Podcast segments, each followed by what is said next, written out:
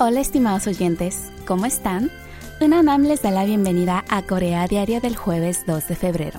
¿Sabían que desde esta semana en Corea ya no es obligatorio usar mascarilla en interiores? Es una gran noticia para toda Corea y especialmente las empresas de cosméticos están muy emocionadas, pues esperan que esto conduzca a un repunte en las ventas maquillajes de color. Al rato les daré más detalles sobre esto. También les cuento que el gobierno surcoreano se está esforzando por fomentar la cultura coreana en los países de Oriente Medio, empezando por Emiratos Árabes Unidos. Además, hemos preparado otros contenidos que les permitirán saber más sobre Corea y sus gentes. Sin más, empezamos Corea Diario del miércoles con esta canción. Sai canta Dead Dead.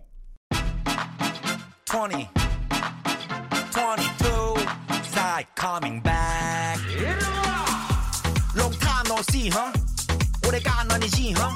우리 다시 웃고 일고 찢고 바꿔 Let's get look go. Pandemic's over, uh. 그래 기분이 오자,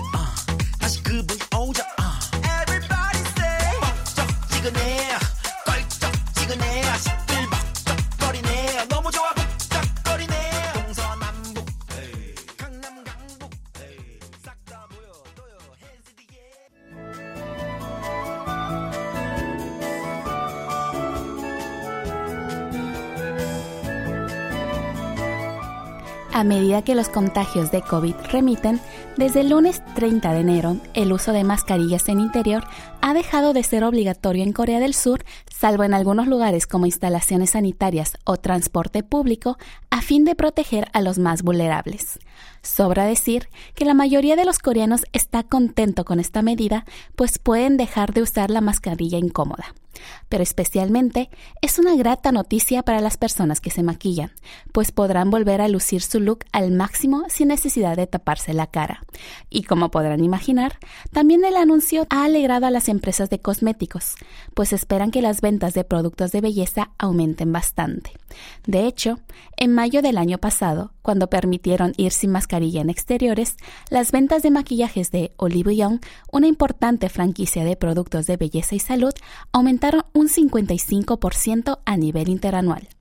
Y ahora que pueden no llevarse en espacios cerrados, se espera que aumente la venta de los cosméticos en general y en concreto de maquillajes de colores, rubor, sombras y labiales, pues a diferencia de la peor época de la pandemia, cuando no se permitía probar los productos, ahora podrán probarlos libremente, impulsando el deseo de compra. Por eso, las empresas de belleza se afanan por buscar formas de captar más clientes, como lanzar nuevos productos o realizar eventos. Por ejemplo, los almacenes Lotte han reanudado los servicios de maquillaje a clientes y realizarán shows de maquillaje. Un empleado de Shinsegae, otro centro comercial, expresó que el centro de belleza se afana por llamar la atención de los consumidores presentando nuevas líneas de productos. Pero esta noticia, por muy buena que parezca, no ha sido tan bien recibida por todos, pues las empresas de mascarillas están preocupadas por una abrupta caída de la demanda. Pese a todo, muchos creen que no habrá un impacto inmediato en las ventas de mascarillas, pues estiman que muchos seguirán utilizándolas.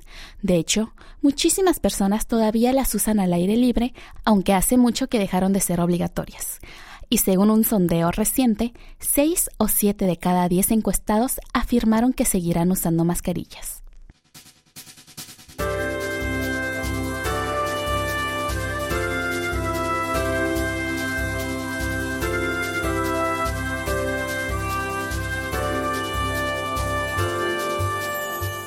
¿Han probado ramyeon, los videos instantáneos coreanos? Este plato coreano es considerado como uno de los soul food, o sea, un plato de alma, pues pese a no ser muy saludable, entre comillas, es un producto que nunca falta en la despensa de los surcoreanos. Últimamente, más personas de diversos países disfrutan del ramen coreano, pues las exportaciones de este producto han aumentado por ocho años consecutivos desde 2015 y el año pasado alcanzaron un máximo histórico superando los 700 millones de dólares. Según los datos publicados el día 23 por el Servicio de Aduanas, las exportaciones de Ramion aumentaron un 13,5% en 2022 respecto al año anterior, logrando 765,43 millones de dólares, un récord histórico. Esa cifra pasó de 470 millones de dólares en 2019 a 600 millones en 2020 y 670 millones en 2021 hasta superar los 700 millones el año pasado. Fuentes del sector opinan que este aumento sin precedentes está muy ligado a la pandemia, pues la incertidumbre generada por la propagación del virus, las restricciones sanitarias y el consejo de permanecer en casa en lo posible despertaron el interés de las personas por comidas de emergencia y el ramen obtuvo mucha popularidad al ser fácil de almacenar y preparar. Otro factor decisivo fue el famosísimo filme ganador de los premios Oscar, Parásitos. En la película aparece un plato llamado chapaguri, mezcla de dos tipos de ramen. La escena del chapaguri despertó el interés de los espectadores por los fideos instantáneos coreanos y probablemente condujo a un incremento de ventas. Además, la popularidad de los mukbangs, videos de gente consumiendo en cantidad desproporcionada, y los retos de comidas picantes han aumentado la popularidad de los ramios picantes como pultakpokmyeon, otros videos instantáneos coreanos muy picantes. Este último producto logró especial popularidad en el sudeste asiático. En términos de exportaciones de ramen por país, el año pasado China fue el destino principal de estos productos con 188 millones 92 mil dólares, seguido por Estados Unidos con 76 millones, Japón con 66 millones de dólares. Le siguieron Filipinas, Taiwán y Malasia. No obstante, se cree que las ventas globales reales son mayores, pues empresas como Nongsim tienen fábricas en el extranjero y producen ramen para mercados locales. Vamos a hacer una pequeña pausa y escuchar un poco de música. La canción se llama A mi ex y la canta Kyungso. Yo vuelvo después de Rincón con nombre propio.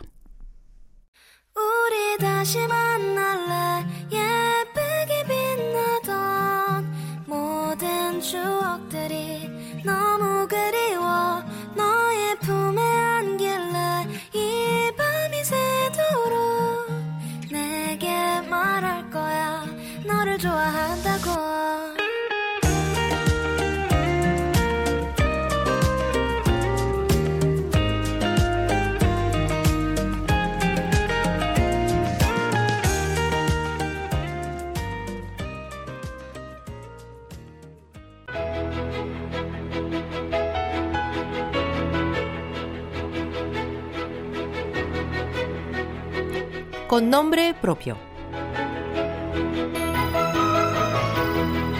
¿Qué tal amigos? Les saluda Daniela Yu en otra entrega de Con nombre propio, donde les presentamos a los personajes más destacados de la sociedad surcoreana. Hoy hablaremos de Kim Yong-mi, una de las aventureras y montañistas más reconocidas del país.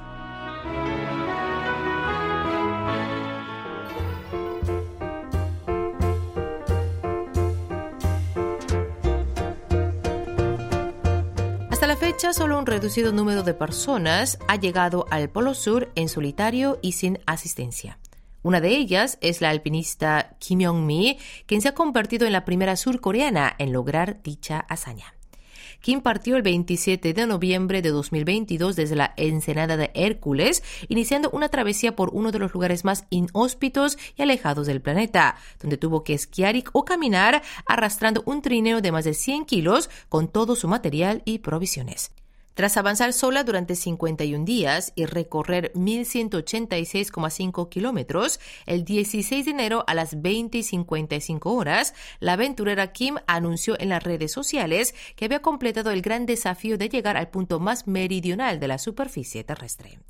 Aunque la expedición liderada por el capitán Park Yong-sok logró, sin ningún tipo de ayuda externa, alcanzar el polo sur geográfico de la Tierra en 2004, Kim Yong-mi ha sido la primera persona de nacionalidad surcoreana en completar la misma hazaña sin más compañía que su diálogo interior el viento y los hielos. Conocida como la mujer de hierro, Kim Yong-mi nació en 1980 en un pueblo de Pyeongchang de la provincia de Gangwon-do. Comenzó la escalada de gran altitud en el año 2003 y desde entonces ha venido conquistando una tras otra las cimas más altas del mundo.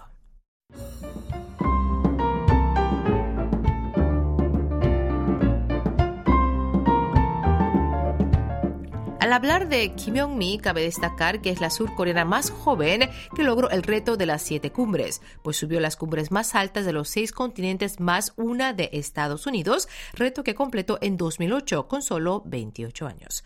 Pero no solo ha logrado escalar los picos más altos del mundo, también ha transitado por parajes inhóspitos, como cuando cruzó el helado lago Baikal en Siberia tras un recorrido de 724 kilómetros en 2017.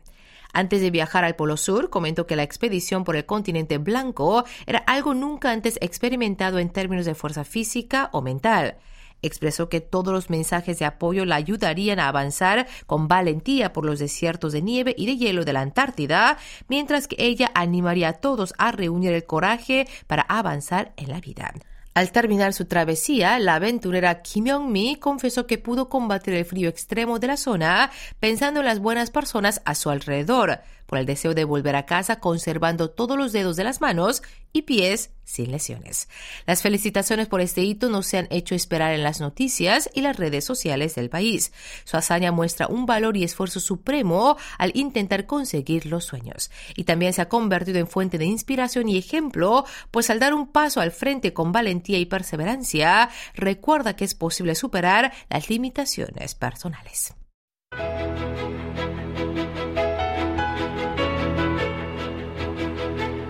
Hasta aquí escucharon con nombre propio. Gracias por sintonizarnos.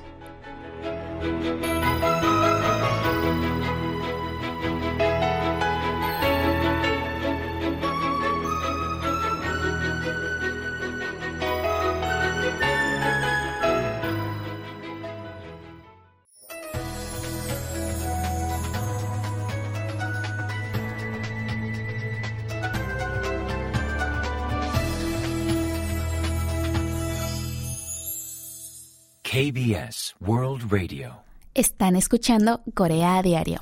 Hoy jueves 2 de febrero les acompaña la conducción Unanam.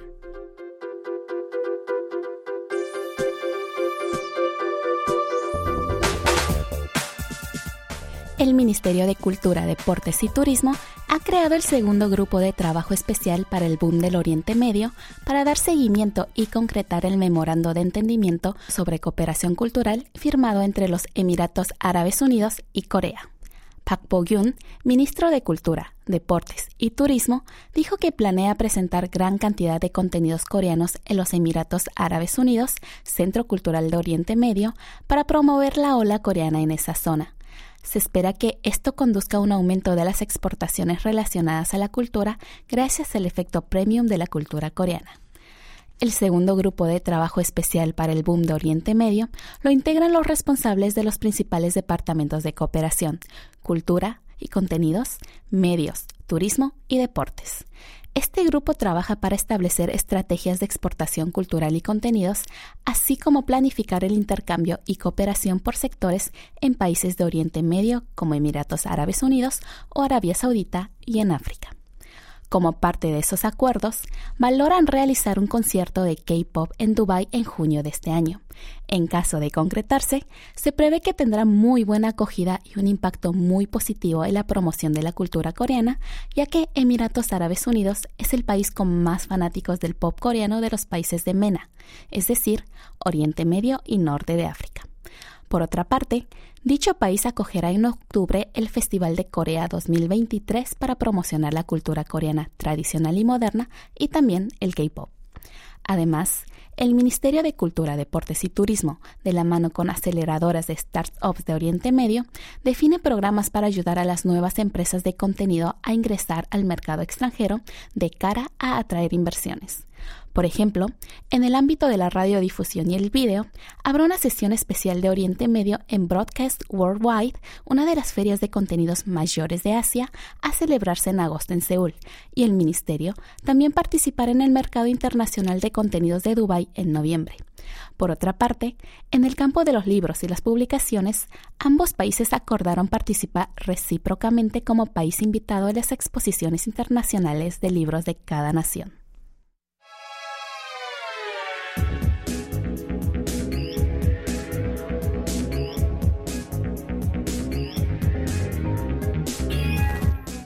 Por primera vez en la historia, una modelo asiática cerró el desfile de alta costura de Chanel. Así es.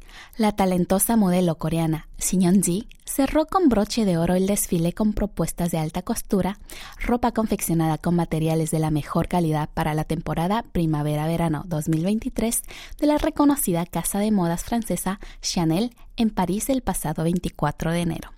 Shin, de 26 años, es una modelo mundialmente reconocida. Ha ganado premios y ha aparecido en portadas de importantes revistas de moda como Vogue y W.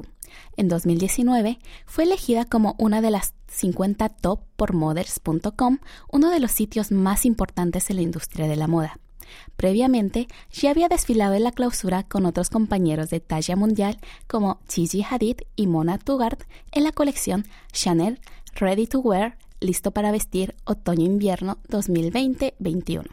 En el desfile de este año, Shin Hyun-ji volvió a dicha pasarela, pero esta vez sin compañía, y cerró el evento mostrando al público la ropa favorita del diseñador.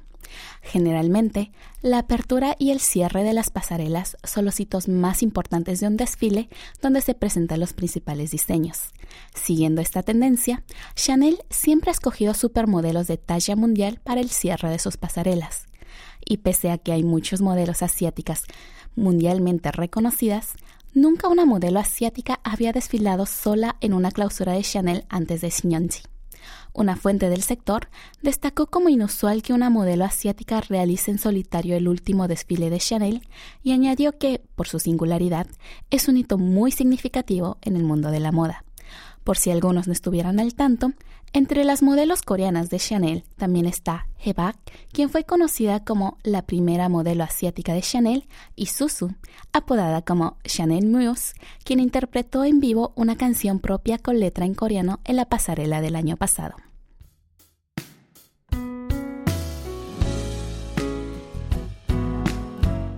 Con esta última noticia, cerramos las puertas de la entrega de Corea Diario de hoy. Yo soy Inanam y fue un gusto acompañarlos nuevamente. Me despido, pero no sin antes dejarles una buena canción. Belo Mangsu canta Regalo. Buen jueves a todos. 어딘가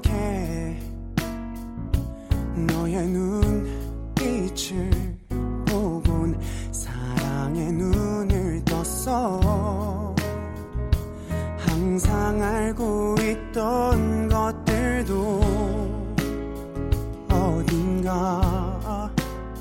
새롭게 아낀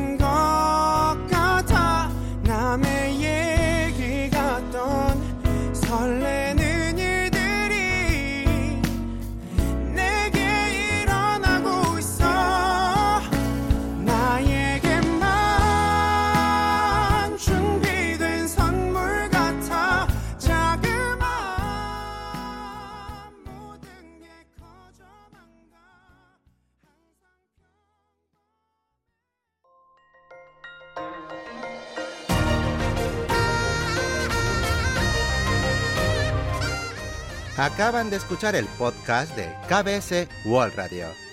Hay muchos más contenidos en wall.kbs.co.kr barra Spanish. Gracias por seguir en sintonía. KBS World Radio